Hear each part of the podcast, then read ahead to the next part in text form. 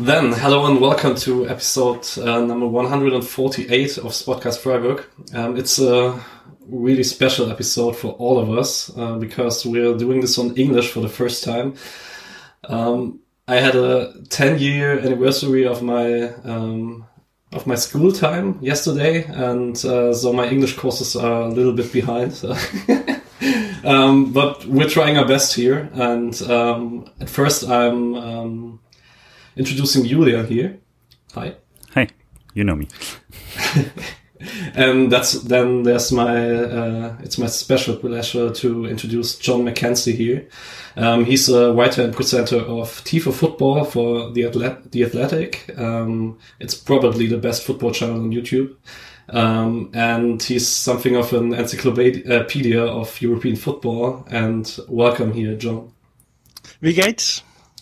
I will be speaking English, I'm afraid, but langsam und klar. Yes. Um, would you like to introduce yourself a little bit more and also tell us about your connection to Freiburg? Yeah, so I, as you said, I'm a writer and presenter for Tifo Football, which is a dream job. I really enjoy it. I get to make videos about football teams and the way they play football. Uh, I also get to do slightly deeper dives into certain subjects. So I've recently did one on uh, Borussia Dortmund, uh, looking at whether or not they're letting down the Bundesliga by not challenging Bayern. Um, so uh, plenty of antagonism there for, for the top of the, the Bundesliga if you want it. But um, I've always, well, I, I never expected to be doing this job. I, I was originally considering myself to be an academic. Um, but in the end, the, the academia fell by the wayside and uh, the football journalism came in. So, yeah, I've done various jobs um, within the media. So I worked recently for a football data company as well as their head of content. So doing a little bit more front facing stuff for, for, for a big company, which was interesting. I got to see a little bit behind the curtains of the, of the industry as well. But yeah, now just front facing public audience stuff, educating them about tactics, and uh, really, really enjoying it. Okay, and uh, your connection to Freiburg? Uh, of course, yeah. So I, when I started out in jur- football journalism, I was told, oh, it's, it's, always good to have a sort of second league where you can you can have a specialism so that you can you know find ways of being able to talk about football in a in a broader market. And I, I picked the, the Bundesliga because of various reasons. I, I like Germany. I like the culture. I, I also like German football and its emphasis on fans. And um, originally didn't really have anyone I followed. I, I, I sort of plumped on Gladbach actually, just being like they'll be the team that I sort of keep an eye on and see how they're going, um, just to give me some sort of motivation in in the game weeks. But um, in 2018, I came across to Freiburg and because my girlfriend at the time actually really wanted to see Naby Keita play. So RB Leipzig were playing um, against uh, against Freiburg in, in a very cold winter. Um, oh, you may remember it because we, we, ended up winning. uh, I think it was two one or two 0 or two.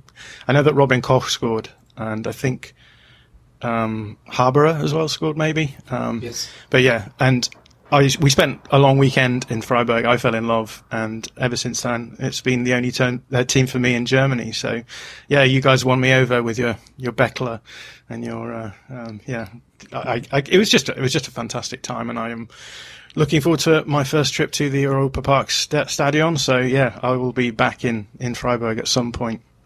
That's a really cool story. Um, when you follow English and American journalists, uh, you think Freiburg's everybody's darling. It's really funny because everyone calls them like everyone's favorite German team, everyone's second favorite German team or whatever. But when it comes to like the actual coverage, like a lot of the English f- football media who cover the Bundesliga just never talk about Freiburg ever. They have absolutely nothing to say about it because I guess like I don't know the the English the English speaking Bundesliga media are sort of scraping the barrel at the best of times anyway. But um, they just have no way of being able to narrate what Christian Streich does, which I find really funny. They, they, they're just sort of like, oh, you know, we expect, they, they sort of expected us to be like Burnley, I think, and just be like, okay, they'll sit around mid table and like, it's always going to be overcoming the, the, the, the, problems of relegation. But I genuinely think like the last five years, which is obviously when I've been following them properly, have just been incredible. Like every season, we sell a player at the end of the season and you think, oh, how, how the hell are we going to be okay next season. And we just don't miss a beat. We come back the next season and we're better than we were before, and the talent level seems to be raised. And yeah, I just I just wish that more people like we just never get talked about apart from like the games where it's like oh yeah we, we lost to Dortmund or you know Bayern battered us and it's and I'm like there's so many good games that that could be talked about but I suppose that's that's just the way it's going to be isn't it? I think until like last last season, until the maybe the cup final, I think that was true for Germany as well. Though there were very little like in depth coverage that like Frankfurt gets quite regularly because they're more you know popular club you know, with and struggles make it more interesting. And think yeah. I think it's also a bit of like there's not really a story if it's just yeah goes kind of well or Efficient. pretty well. Yeah. Do everything well, right? yeah. Like with the the administrators of the league, it's kind of like make good decisions, sell your players off when they're most valuable, bring in players when they're undervalued, make them better. Yeah, it's it's probably tough to get too many headlines out of that. So, um, what we want to do today is we want to talk about the group uh, about the Euro uh, Europa League group uh, for Freiburg. Um, we did a Twitch stream on the draw. Uh, you can look it up if you want to. Uh, it was very chaotic, um, but yeah.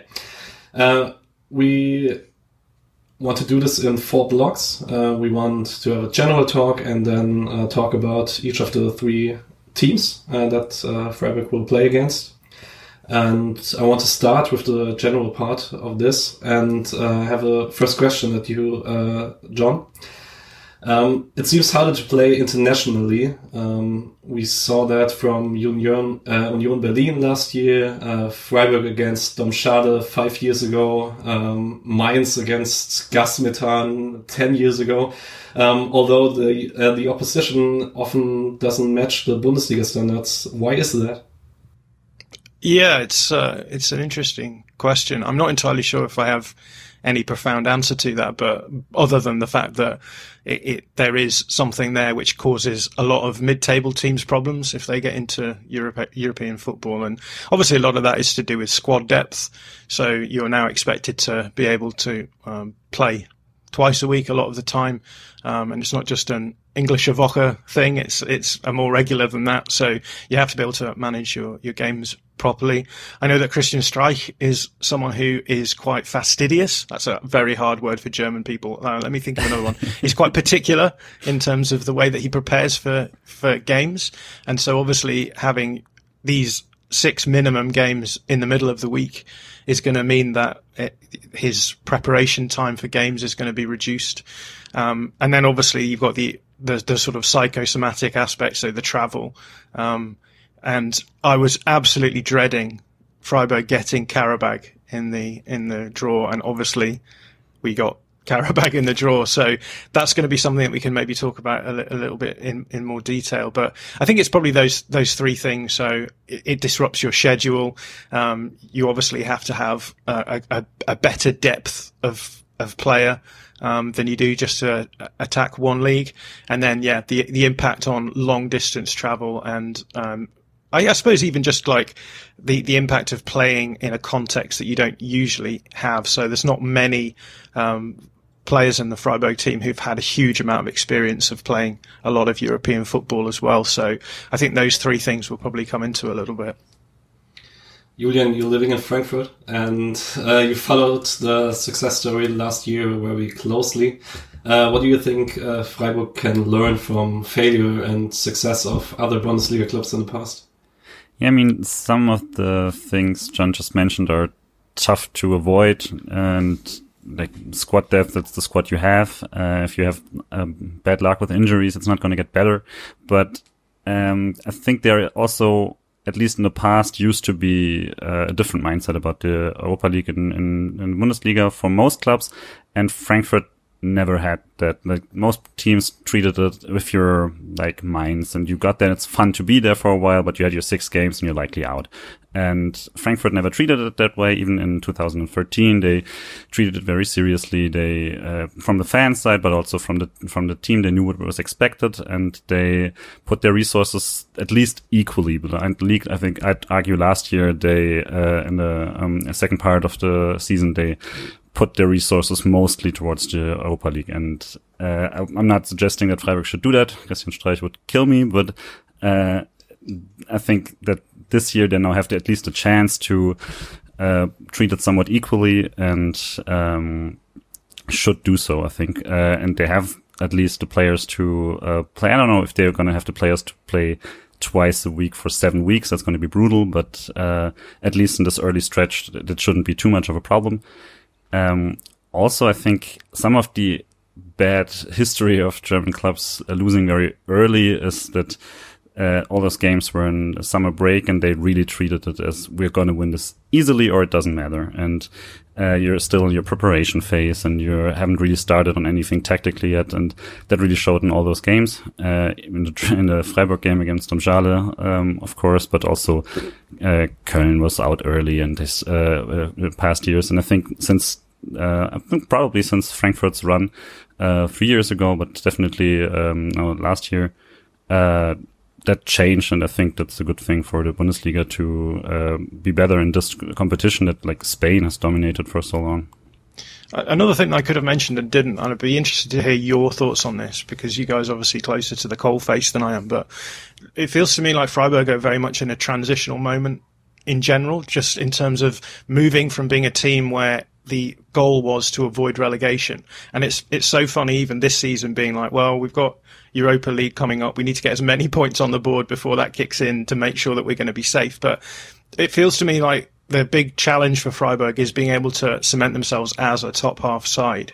And, and obviously a lot of things come along with that. You need greater depth to be a top half side anyway. So all of these things are coming at once. So do you think that's going to have a, a, sort of impact on on the way that they approach this Europa League? Do you think that it, it sort of says something more about the club than just can we survive for these six games? It's more about can we actually start cementing ourselves as one as the as, as one of the best nine teams in Germany? Hmm. Tough question. Uh, before the season, I would have a different answer but uh, now there's three key injuries uh, with uh, one in Shalai on Saturday, and the deep is a lot thinner, and uh, it seems like there's going to be 11 to 14 players uh, who have to play much in the next four to six weeks. Um, yeah, I'm not I'm not quite sure how it's going to look. It's also, I think, the question there was, I think you posted also in, in terms of how do you uh, prepare for an opponent and what do you expect out of a match. And I think that has changed somewhat, but it's still probably uh, yesterday, but as well, there's, it's still difficult for Freiburg to handle the being suddenly expected to actually do something with the ball if the opponent just doesn't want to, even if they're playing at home. And it's it's not going to happen too often against like Bayer Leverkusen, but it's going to happen a lot, and it happens a lot in last season uh, against lower uh, teams in the, in the, in the standings, and it's that's something that's probably uh, going to be true in the uh, EuroLeague as well now. Um, and I think the summer already showed that Freiburg is interested in playing a bit more uh, style with uh, more possession and not not basically being in a, in a disadvantage as, as, soon as you have more than 50% possession. Um, but I think it's going to be still the challenge to actually be the favorite in a lot of games and to play like it and to not let it come down to a 50-50 at best, basically.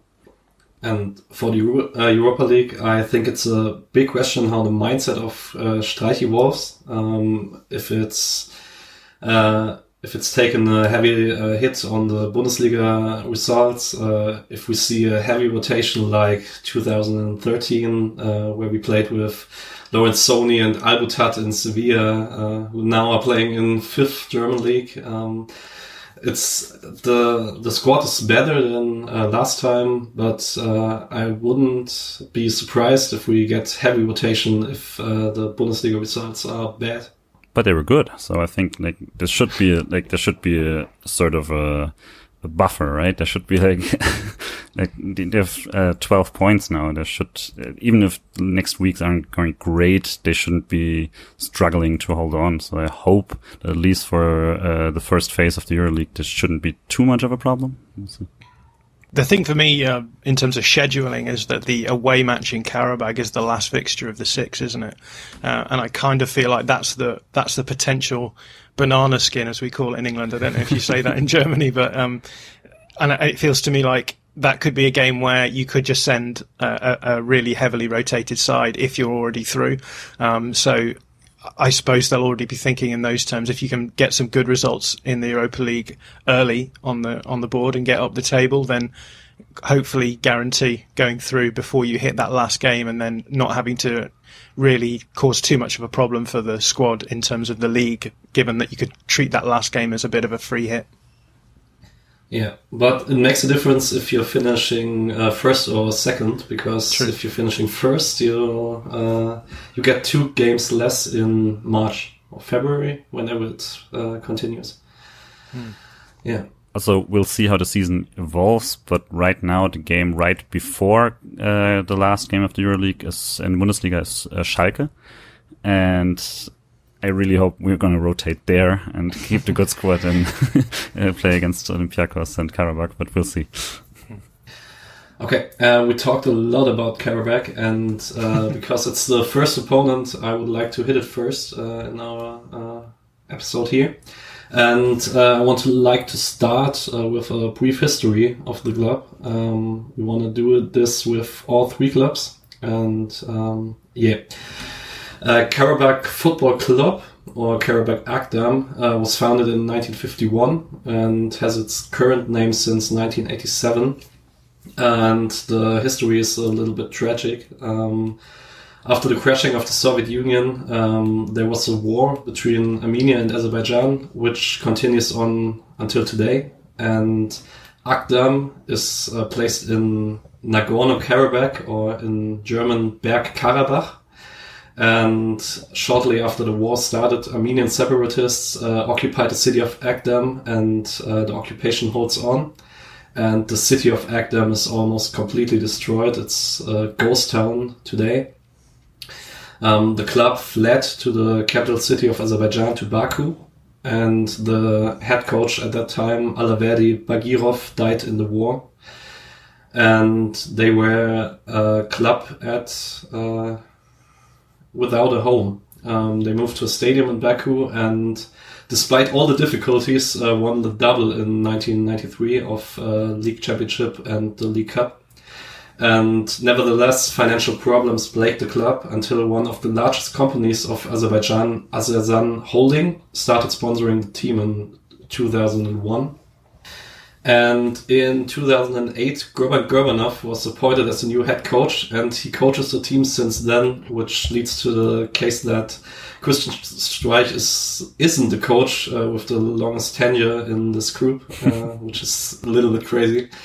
And uh, the team steadies his place in the upper parts of the league table, and since 2013, Qarabag won eight of the last nine national championships and four national cups. In 2014, uh, followed the first appearance in international group stage. Um, after losing the last round of the Champions League qualification, the team was relegated to the Euro Europa League group stage, and this year marks the seventh year in which Qarabag has re reached this Europa League group stage. I hate this word. Uh, only once did they make it to the Champions League group stage. In 2017, they defeated Copenhagen in the playoffs and made sure that Atletico, Chelsea, and AS Rome learned how to fly to Baku. Um, they finished the group at last place, but secured two draws against Atletico. That's very Atletico. And, Um, the ongoing success made it possible to build an own home in Baku. In June 2015, the Azersun Arena was opened and holds place for 5,800 people. Uh, the stadium doesn't fit UEFA criteria, so Freiburg won't see it. Uh, Qarabag hosts their home games at Tofik Bahramov Stadium, right in the center of Baku. Yes, and shortly, because it can't be ignored, uh, Azerbaijan is a presidential republic on paper, but the ruling new Azerbaijan party, led by Ilham Aliyev, has been accused of authoritarian leadership. Uh, the human rights record reports increasing res- uh, restrictions on civil liberties, mainly on press freedom and political repression. Uh, many journalists, bloggers, lawyers, and human rights activists have been jailed of, for their criticism criticism of uh, President Aliyev. So it's not the best place to travel to. Um, um, the fan base of Karabakh, um, their attendance is around 1,000 uh, in league games um, it's hard to build a fan base in a city where you don't belong to. Um, but the European games are well visited. Against Ferencvaros in Champions League qualification this year, the stadium was sold out with uh, 31,000 people. Um, the history of the club is, yeah, I just talked about that. Um, their way into the tournament, um, they played a full Champions League qualification. They um, succeeded over Lech Posen in first round, Zurich in second round. Ferencvaros in third round and uh, lost the playoffs against Viktoria Pilsen, so they uh, landed in Europa League. That's the quick info uh, on Karabakh, and um, I didn't watch much of their football, uh, so I want to ask you, John, if you can, uh, if you have any insight of their strengths and weaknesses. Mm. Yeah, Karabakh are a funny team, aren't they? Because they they've sort of thrown themselves into our general cultural awareness by by being the best team in in Azerbaijan, as you said, and and that means that they come into our European competitions and we we see them. Um, and uh, yeah, we've we've seen plenty of memorable fixtures against them. I think in, in Europe, I remember I think a, a game against Tottenham Hotspur when Harry Kane ended up in goal because someone got sent off or injured. I can't remember, but um, in terms of the way that they play, I think they're a really, really fun side. You've already just mentioned that they came through Champions League qualifying, and I think they were very unlucky actually not to get through into the Champions League itself. Uh, they had a, a, sort of fairly unlucky result away at Viktoria Pilsen, as you said, but they played some really exciting football all the way through. And I think that really exciting football comes down to three players in particular, um, because obviously in playing as they do in Azerbaijan, the, the, the talent level is fairly low. Um, but they, they have these three players who actually make them quite competitive against teams in, in Europe who are, who are trying to get to the same sorts, sorts of level. Um, so it's, yeah, so they, they almost play, they almost always play a 4-2-3-1 as the form, formation. Um, and it's the trio behind the striker who are, are, the really standout players for them. And it was those three players who, who really carried them through that run of Champions League qualifying. Um, they did lose a couple of really important players this summer. And one of them was Ibrahima uh, Wadji, who is, who is the striker. So the, the, in the 4-2-3-1, it's the, the trio behind the striker who are standout, but they have lost that striker. So I think that will impact them in some way. Um, they've also, so yeah, so Ibrahima Wadji went to Saint Etienne, so he's obviously going up in the world. That's a, a, good move for him. And then they had Patrick Andrade as well, who is um, centre midfielder from Cape Verde. He's a really technical midfielder, and he's just moved to Partizan Belgrade. And they haven't really upgraded those players in the transfer market either. So um, that that that means that uh, I think the the team that came through that Champions League qualifying, they probably don't have quite the talent level that they had in that in that run. Uh, but let's just talk about those three behind the striker. So there's uh, a player called Kady. He plays on the right hand side, so he's the wide player. He's Brazilian. He's left footed but plays on the right. He's a really consistent goal threat. He's very technically capable. He has a really good change of pace and is really good at 1v1 dribbling. He can create space from that 1v1 dribbling to, to get shots away. Um, and he's been really, really dangerous in the Champions League qualifiers. Um, now, despite the fact that he's a really consistent goal threat, I would say that he's probably not as creative. Um, so he's, he's not generating, uh, productivity for his team through other teammates so much. Um, but that comes from the guy on the left hand side. So he's a guy called, uh, Abdellah Zoubir. Um, just a really, really great player. French Moroccan. He's about 30 years old, I think. Um, but just super well rounded. So all of the things that Kady is good at, he's good at, but he also has that creativity as well. So he's got goal threat and creativity. Um, and he can do all of the technical dribbling, so he can cause problems in the final third, but he's also a really good ball carrier as well. So progression for them. So moving the ball down the field. And I think he could give Sildillia some problems. So he's, he's definitely one to, to look out for. Uh, and then in the center, they have Filip Ozobić, who's again he's a sort of uh, he's a, a, another good goal threat, pretty consistent goal threat. He's really good at timing his runs into the box, so he's a, a box arriver um, and and will will get into those dangerous situations. So I think the three of them together. They have just all of the tools that you want in a in a three in a in a four two three one to be able to cause problems there. So they are going to be the, the ones to look out for. Now, obviously, I've just said that Wadji, the striker, is gone, so I think that will have an impact on how uh, productive all three of them will be. Uh, but I think that both of the wide players in particular are going to be threats on their own, in their own right. Um, so I think that that's, that's where they're going to be dangerous. Beyond that, uh, defensively, I think they will be less impressive. I think they're, um, fairly good from set pieces. That's another thing to keep an eye out for as well. But in terms of the tactics, I think they'll just be fairly basic, but they'll try and get those three in the 4 2 3 1 into play. Uh, and they'll be the, the players that Freiburg will have to keep quiet a really good friend of the podcast, Nick Steyer, um, uh, wrote the the preview of uh, the for the Stadium magazine in Freiburg, and he called it uh, Freiburg Light um, because they are so good at standards and um, because set pieces is it in English I think um, and because uh, Kady uh, plays shows some similarities to Grifo on the other side because he yep. drops into the midfield or defense for build-up play and Vešović as the right wing uh, back does the offensive drive like Günter it's the right anchor for uh, Karabakh. Um, what do you expect to see from them in them in Freiburg? Do you, do they want to ball for themselves, or will they just wait and? Uh... I think, yeah, it's going to be. It's hard to read how the these sort of teams are going to match up against Freiburg because you're obviously operating in completely different leagues. Um, I think that the the big question that I've asked myself in terms of how Freiburg are going to play these teams is how is Christian Streich going to deal with the, the these sorts of teams? Because I think that the problem, uh, I I absolutely love Christian Streich. I think he may be my favourite manager of all time. Um, so I'm very loath to critical of him, but there's certain situations where Christian Streich needs to learn how to control games better. We talked about needing to learn how to possess the ball better.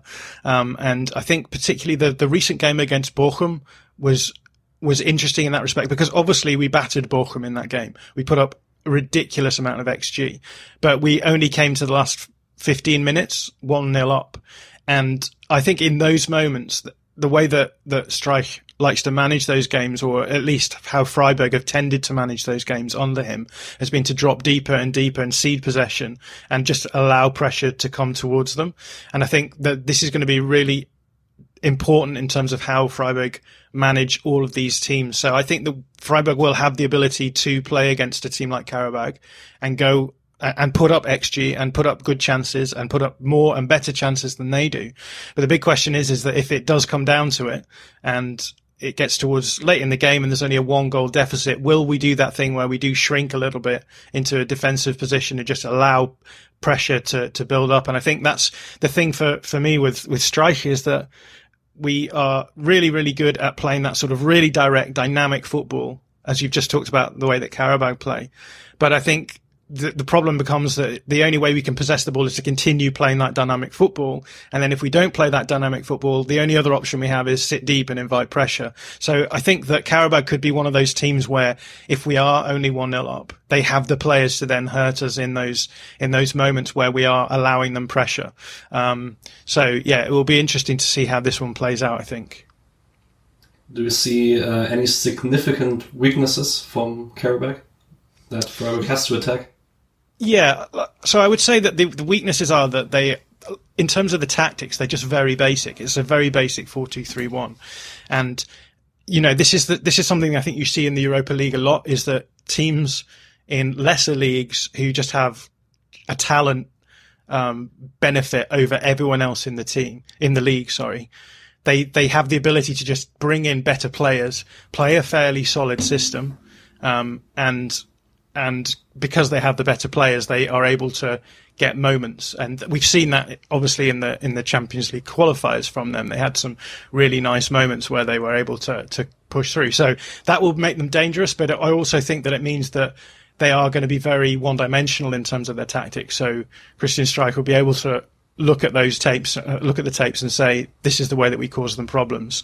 Um, I think defensively is where they're going to be, be weak. So it could be one of those games where, you know, if both teams are going to be quite dynamic, it's going to come down to who defends the better in those transitional moments.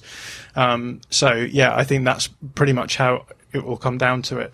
Uh, I think obviously Freiburg have the, the talent advantage there, uh, but Qarabag still have the ability to cause problems as well. So yeah, it, it's one of those ones where I think it, it comes down to make sure that you're good in your attacking transitions and, and you cover them in your defensive transitions.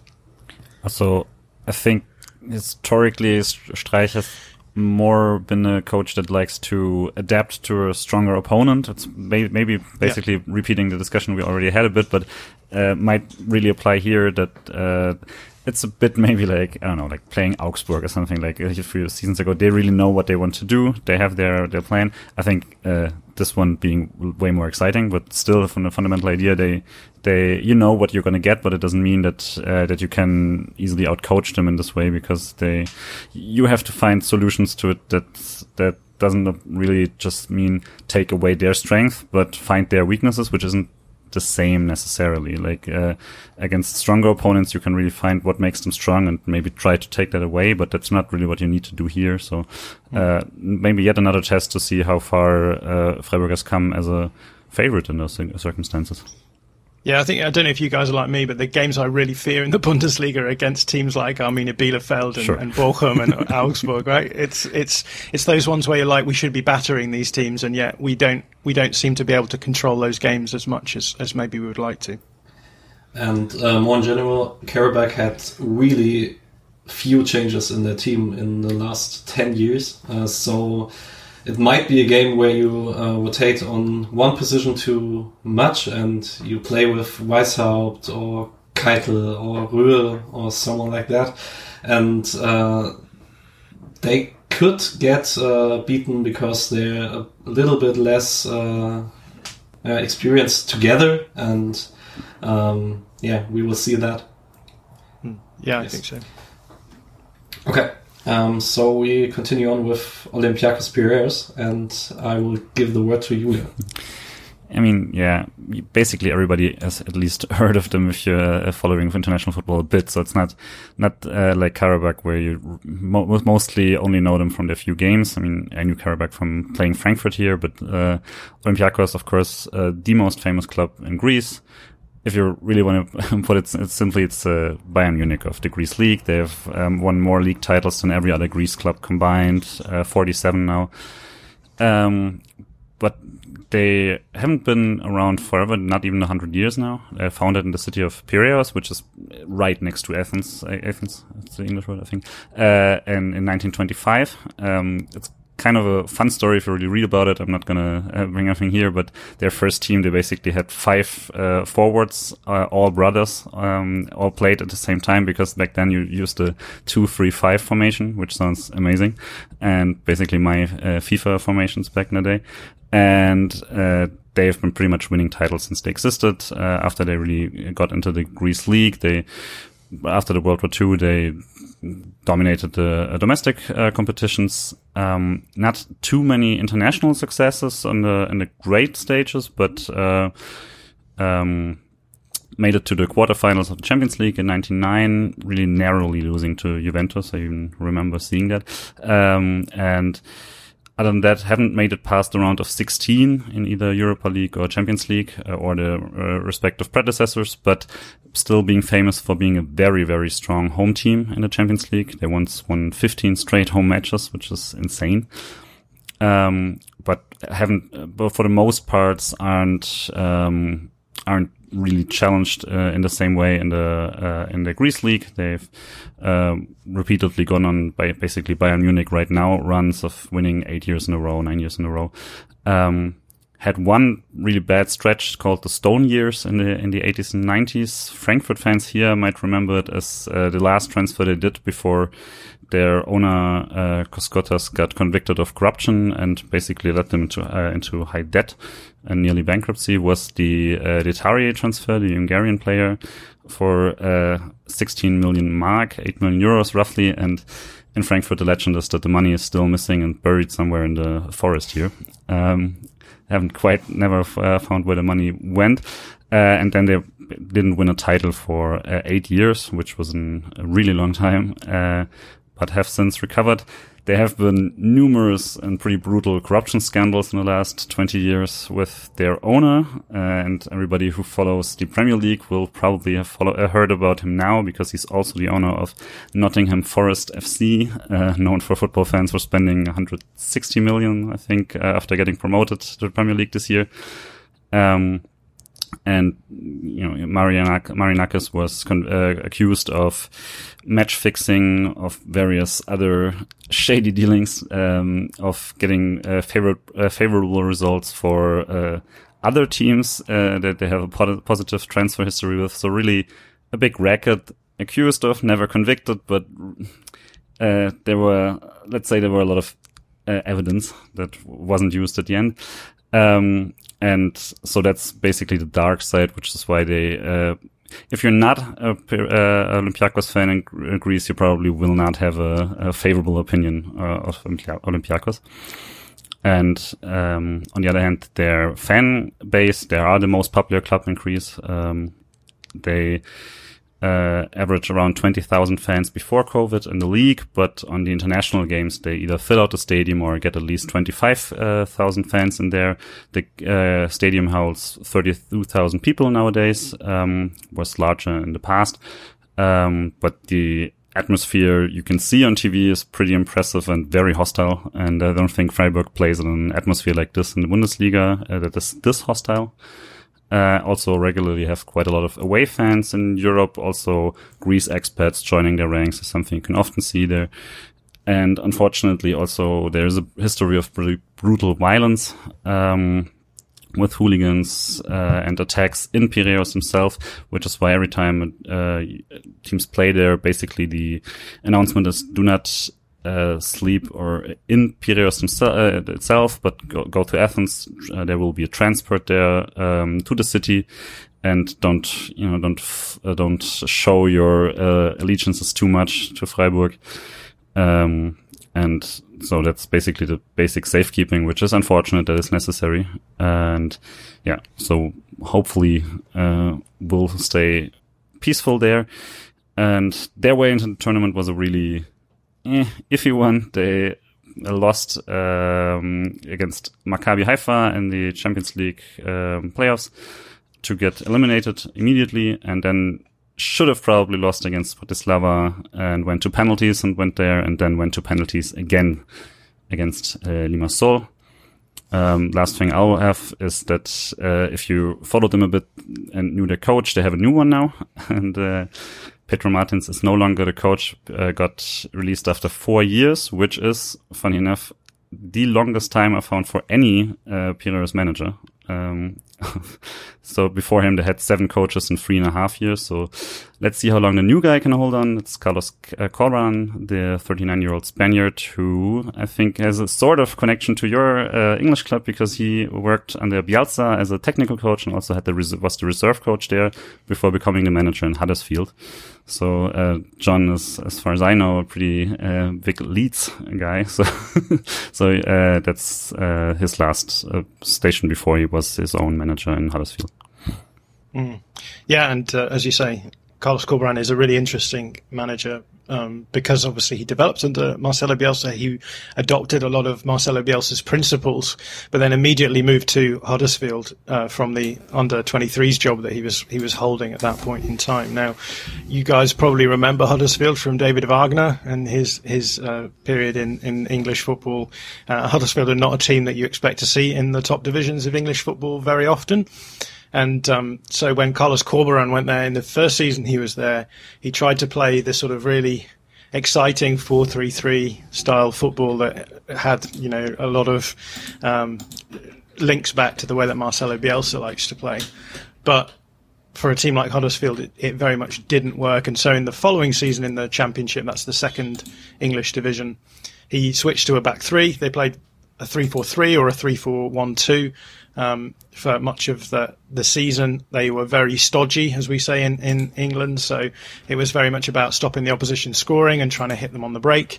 Um, a very different style of football from what we expected from from Corberan. So at at the end of last season, they got to the playoffs. So the playoffs are similar to, um, I, I, guess it's a similar system that they ha- that you have in Germany, but it's played between the teams in the championship to try and get a, a place in the Premier League. And I think he got them to the final of the playoff, but they didn't manage to get through.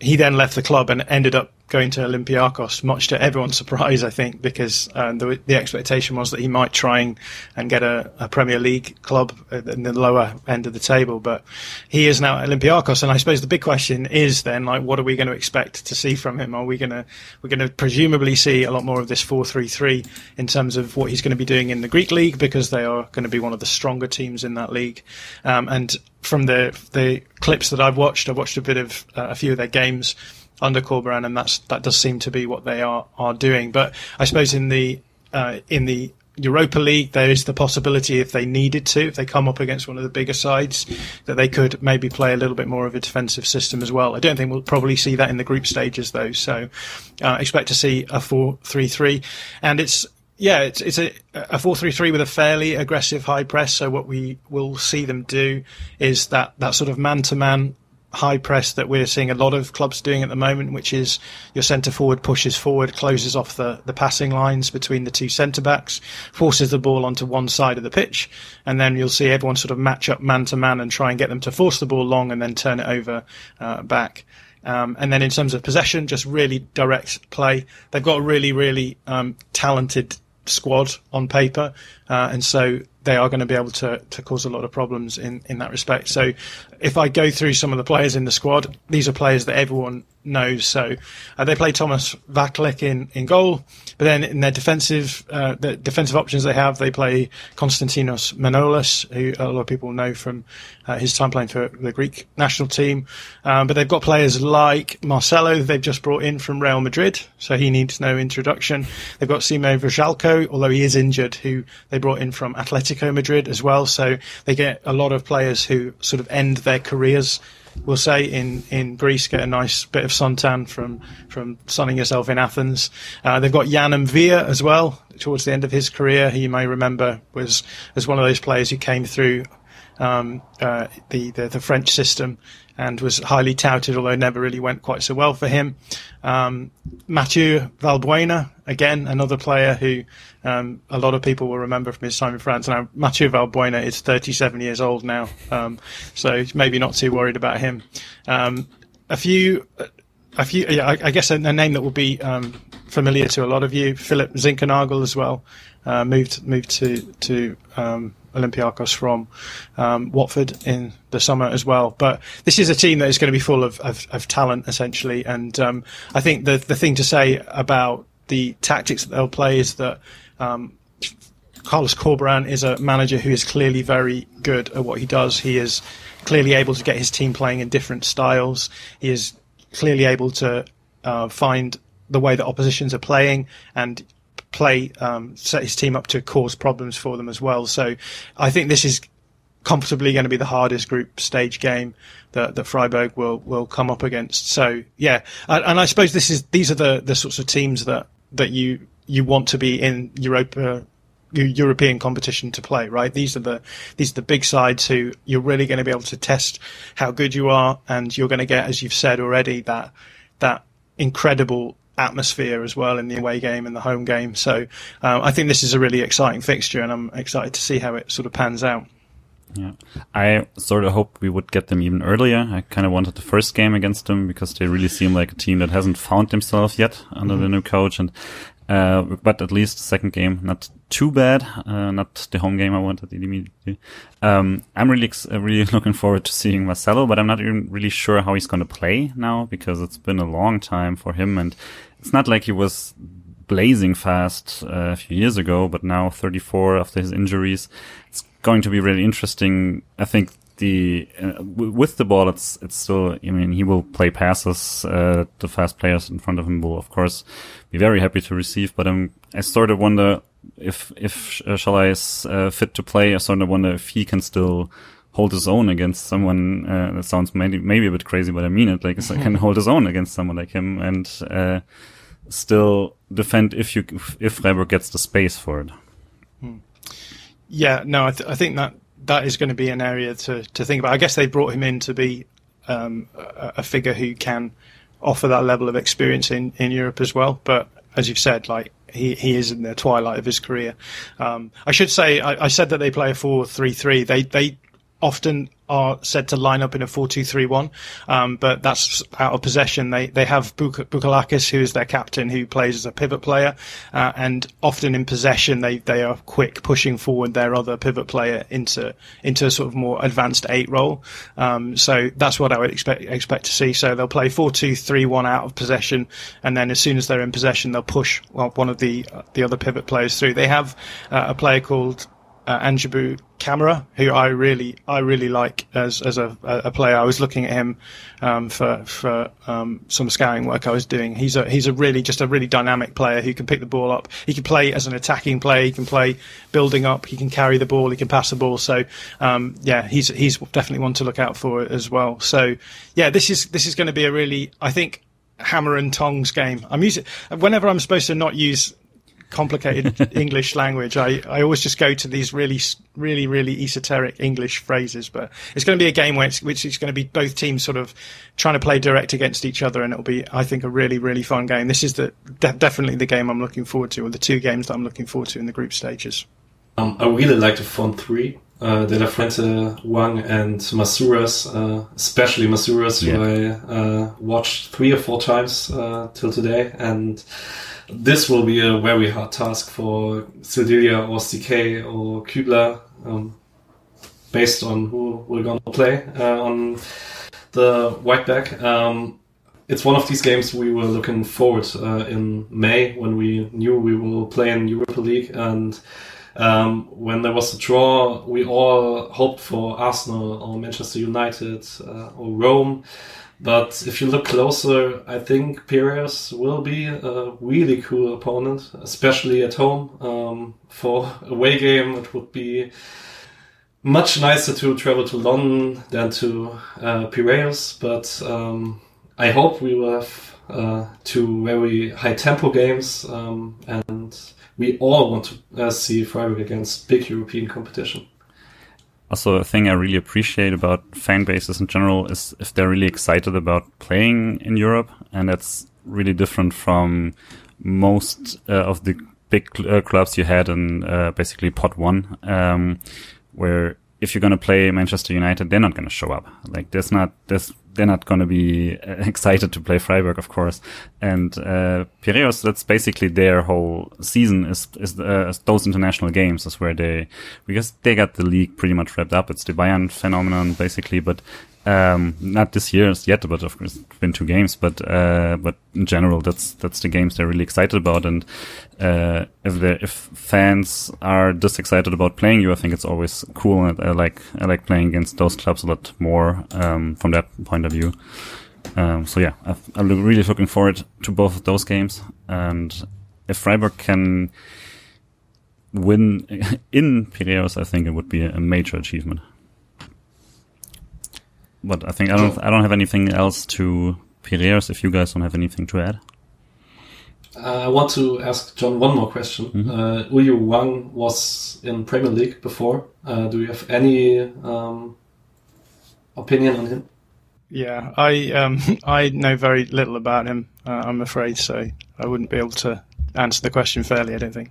I think it was more of a thing of basically buying him and selling him immediately because they he was ah, in okay. he was in France and they it, it brings it's basically a, a RB Salzburg, RB Leipzig kind of deal because they bought him and then they then Mariak basically loaned him to himself and then loaned him from Nottingham to Piraeus. So I think Okay. that's They've that's done that with a few players actually. yeah, I think. that's- I so. saw it, and that seems to be, uh, yeah, regular move. Also, a lot of new guys in this in this team, so I think that might be as well why it takes a bit uh, to gel for them.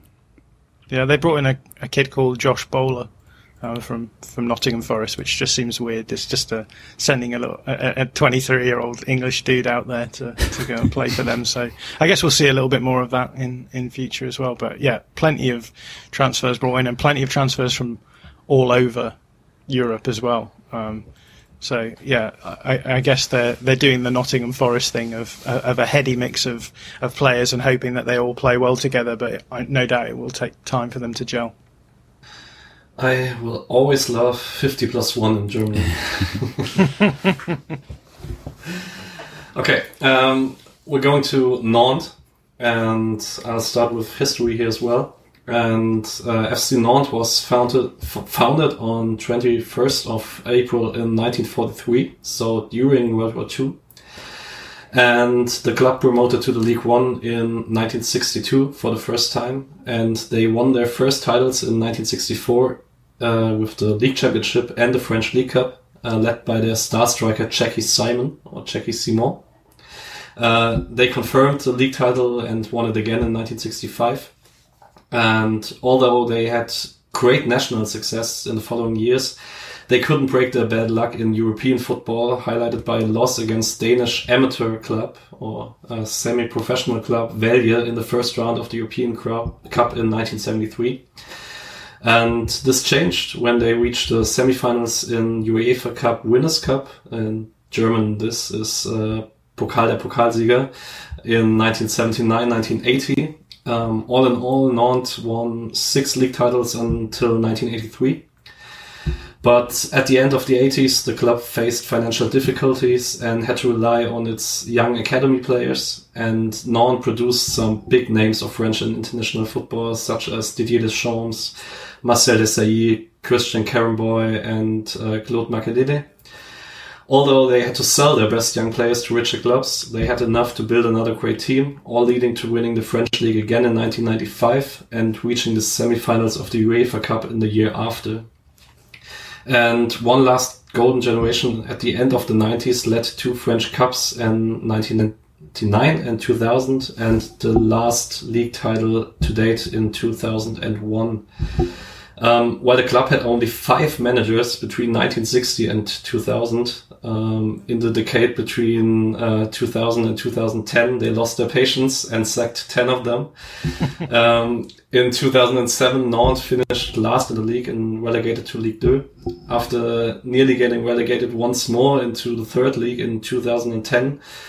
Nantes promoted back to Ligue 1 in 2013. And since then, the club had nine different coaches, including big names like Claudio Ranieri, Sergio Conceição, and Vahid Halilhodzic. Uh, nonetheless, Nantes stabilized his position in Ligue 1 and won the League Cup last season, the first title for 21 years.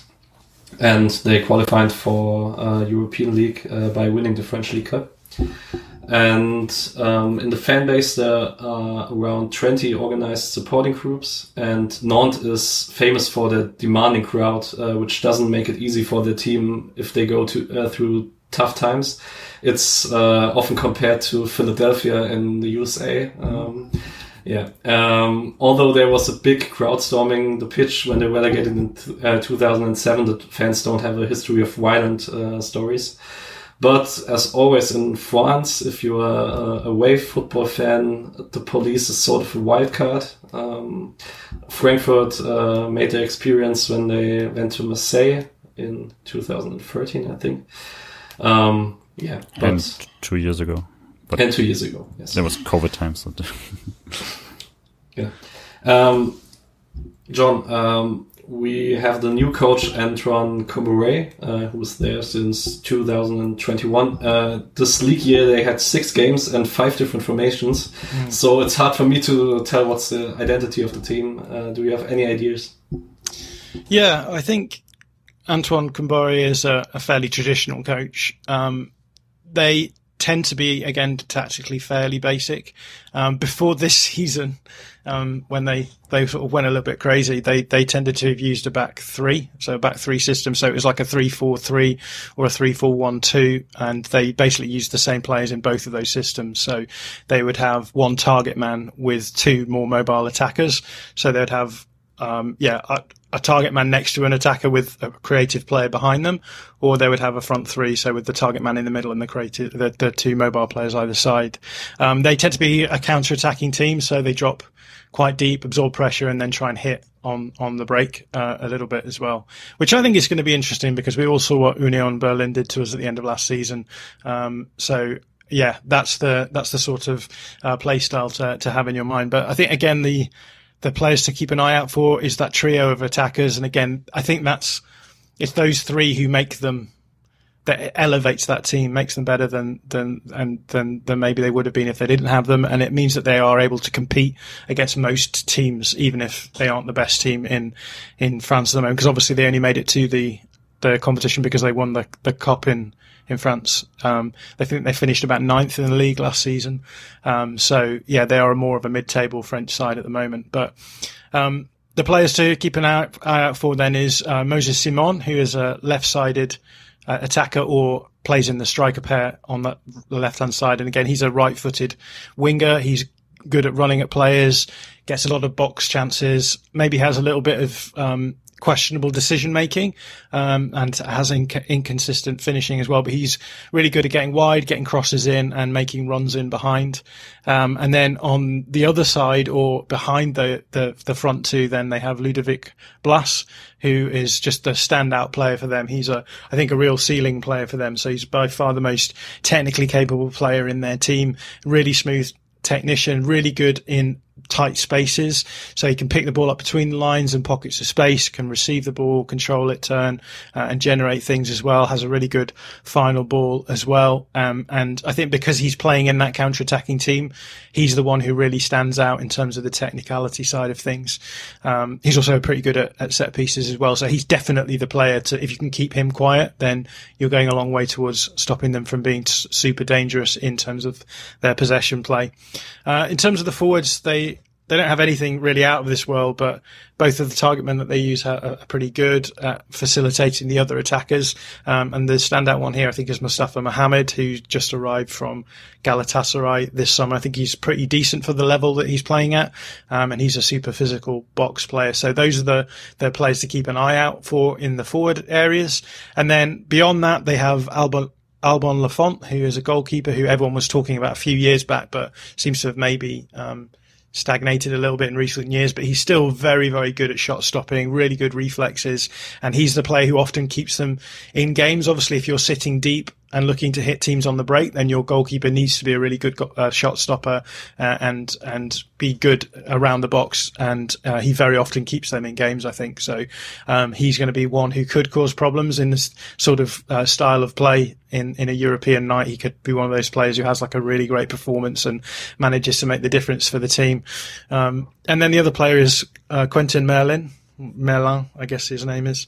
Um, so he's a young left back, left wing back, um, pretty decent uh, young player, really good at crossing. But he's someone who's hyped by a lot of League One followers, so he's he's one to keep an eye out for as well. But yeah, I think the thing to talk about with respect to Freiburg is, again, it's going to be one of those those games where they're expected to maintain possession, um, and the big question is how how well can we hold the ball and and to what extent then will we leave ourselves open to be hit on, on the counter? And yeah, I, have already mentioned uh, Union Berlin last last season, the end of last season, where they they sort of did us in those sorts of moments. They don't have to possess the ball for very long. They just need to keep everything compact and then get into these situations where they can hit at speed. So yeah, interested to hear you guys' thoughts on on what a counter attacking team would look like against us in the in the in the group stages. I'm traumatized uh, of the matches against Union, uh, Union Berlin. Um, I just want to go back to the players for one time, and yeah, sure. I, f- I find it crazy that everyone stopped talking about Alban Lafont, considering he's only mm. 23, and that's super young for a goalkeeper. And I want to talk about one more because uh, the biggest name is probably Moussa Sissoko, uh, who played in the Premier League and in the French national team for a long time. Do we have any uh, input on how good he is to this date, or? Yeah, I've spent a lot of my time trying to forget about Moussa Sissoko. This is why I probably uh, jumped over him. But yeah, I mean, super athletic midfielder who who will be a, a destroyer in the middle. Um, maybe not as technically gifted as you want, but I guess in this sort of team, he's going to run all day long. He'll keep things tight and he'll carry the ball out um, uh, as and when is needed. But yeah, it'll be fun seeing Sissoko again, um, because he obviously was at, at, Spurs for a while as well in, in the UK. That was where he was for the longest time under um, Mauricio Pochettino, and everyone was always asking like, how does Pochettino put up with this player in his in his team? And then he went to Watford, where it seemed to make a lot more sense uh, for a while. But yeah, it'll be interesting to see how he fits in here. Julian, how do you feel about playing against a team that basically is Union Berlin? yeah, it's not a great fit. I really hope to have a different comparison. But I mean, it, at the same time, it's it's it's what you have to expect when you play Europa League. You can't be like, oh well, we're gonna get easy uh, opponents. This is basically uh, what you want in, in a group and in, in, opponents. Um, and what's kind of interesting with this is that basically uh, every team you described has been very diff- different from the uh, general approach, which makes it a really cool group. Uh, mm. Just for you know the, the Freiburg side of things to adjust to everything, or to maybe, which uh, to, which always has been the goal and never quite worked, force your own style uh, a certain way. But every time we tried that in the past, it hasn't really worked out. So I'd uh, much rather have a mm. have a team that's bit more set up to deal uh, with a with a physical counter-attacking team. At the same time, also I think we should be able to have uh, answers if everybody gets back to health with uh, Schade, with um, with with some of the, the younger guys as well to to bring if if, it, if things aren't working as well, and if you just want to say, hey, then we're just gonna uh, sit back a, a, bit as well and gonna force you to to play a bit more and try to find answers with a long ball and maybe just uh, find him in, uh, after a corner kick or whatever. I think Freiburg has that that option as uh, when he gets back um, to health, and so it might be good that we're that we're playing them um, after the break. Hmm. Yeah, it's interesting hearing you saying that they're all different very different styles because when I was doing the research for this, I all three teams have played four two three one within the last couple of weeks, um, but they all play it very different ways. So yeah, you, you've got Karabakh pl- sort of playing it in a quite a standard way, um, and then you had um, you have Nantes sort of sitting deeper and trying to break from there, and then you have um, you have Olympiacos really going for the the opposite end of the spectrum, where they're going to press high and they're going to try and cause problems in opposition build up and win it back in that way, and then attack directly. So yeah, it's it's going to be really interesting seeing how each of the different styles sorts of uh, sort of causes us problems, or we cause it problems in, in various ways. I wonder with Nantes um, because Nantes is in the same situation as Freiburg is. Um, for Piraeus and Karabakh, uh, Europa League will be the highlight of the season. Um, Nantes has the same uh, schedule as Freiburg has, and uh, tough league as well.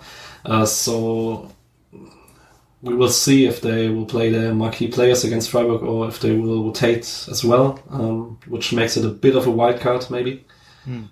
Yeah, I definitely think that's that's worth pointing out. As as you say, it's it's going to be interesting seeing some of these players at the top of the leagues that they're playing in, um, how they deal with it, but also with teams like Nantes and, and Freiburg, it's going to be a question of uh, how do you get the best out of your squad for a Europa League game and then a game at the weekend, uh, and that's going to be the big the big challenge for Christian Streich all the way through. And they do not have the luxury of having a great start to the season, so um, if if things get a bit more dire for them in the next few weeks, we really could see them saying, "Well, this is not worth it," uh, mm. which you know, from a football side, bit of a bummer, but I'd take it to be honest. Yeah, it's early days. They're only a point off the relegation. They're mid-table. They're 12th in the league yeah. in Ligue 1, but they're only a point off the relegation zone in that league. So, yeah, a few weeks of bad results in Liga, and they could be right down in that in that relegation battle. And yeah, presumably then the Europa League will be pretty low down their list of priorities.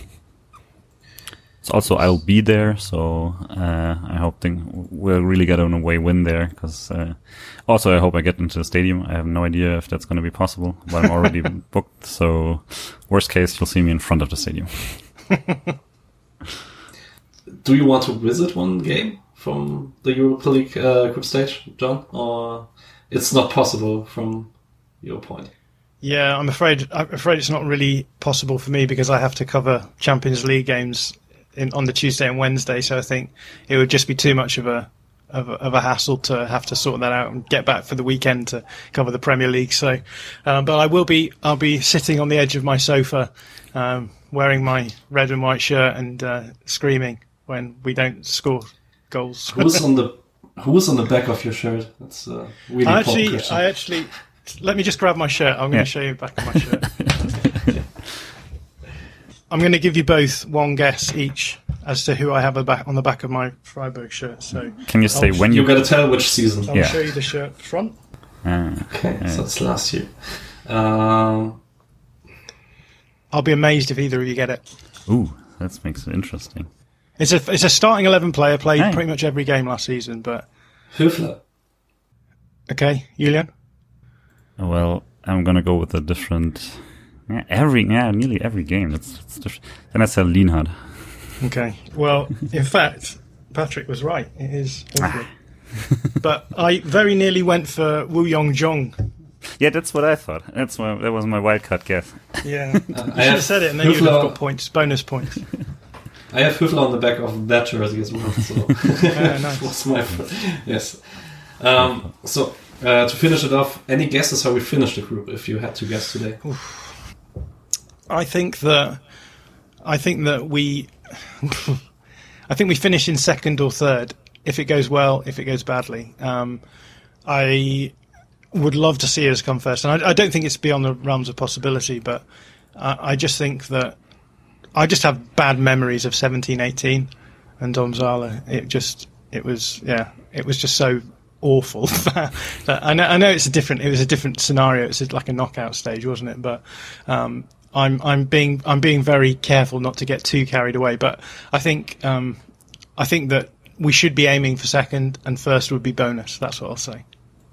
I love that the third place is a way out, so you can continue in Conference League. It's we finished third in 2013, and it was over. But uh, now you can win the Conference League if you get third. Julia, Yeah. any guesses?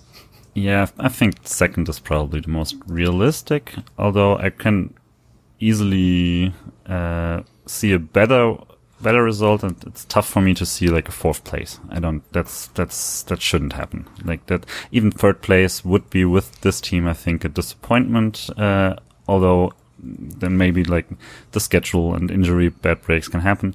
First place would be great, but I don't think it's the the most realistic because then you really have to be like you you have to get four points against Piraeus and basically um yeah basically beat the other uh, teams uh, at least three out of those four games. Doable but it's it's tough. And Frankfurt has made it look a bit easy I think in the past. It might really help if there's uh, now this this euphoria in the city um, about it because that's definitely part of what made Frankfurt not only like for the players motivationally wise but also made them prioritize those games a bit more. I think that can help, but also Streich will in the end always be more of a realist in that case. So I think second place is probably most realistic. Perfect. So I would like to wrap up. Well, you Uh, gotta. ah, I got You got ah, damn it. Um, I think we'll, fin- uh, we'll finish first because why Oh. Not? Yeah, go for it. Just Also, they will make it easier for you to go to a game uh, next next year if you just win the Europa League, and then you can uh, and you can analyze the Champions League right in the stadium. They're going to pay for it, maybe. So the dream is we go through and play Arsenal, and then I can meet you guys at the stadium and show you around London. That's the dream. Yeah, that that's what we're going That's to the dream, yeah. okay, um, so to wrap it up, a big thank you to uh, John McKenzie. Uh, follow all the other stuff he does because it's really worth it. And uh, I h- hope very much that we will hear you again in the future. Um, I will work on my English, but uh, And I'll work on my German. I think it was okay for the first time. I hope. Um, I think it was good. I'm really impressed with you guys and your ability to speak speak English. So, I when I listen to your podcast, I listen at half speed just to keep up with the Germans. So, yeah, you're already way ahead of me. Yeah, when you wrote that, I think we put it in the group chat and we are like, oh man, we're really speak way too fast. Yeah. Okay, uh, you can support this podcast. Um, you'll find the PayPal link in the show notes. Um, yeah, we we spoke with John about doing this uh, once in a quarter of a year, maybe. But we will see in the future. Um, please um, leave us your feedback. If we spoke too fast, maybe maybe John mainly mainly. Um, if you Yeah. want more obscure metaphors, then definitely leave us a comment. Yes, and uh, wish you all a pleasant week. And I'm really looking forward to Thursday, um, to the first uh, game against Karabakh. I will be in the stadium, and I will scream as loud as I can. And uh, I'm really looking forward to the choreo- uh, choreography uh, that will take place there. And yeah, I will hear you guys soon. Bye. I'll see you on Thursday. Bye. Auf Wiedersehen.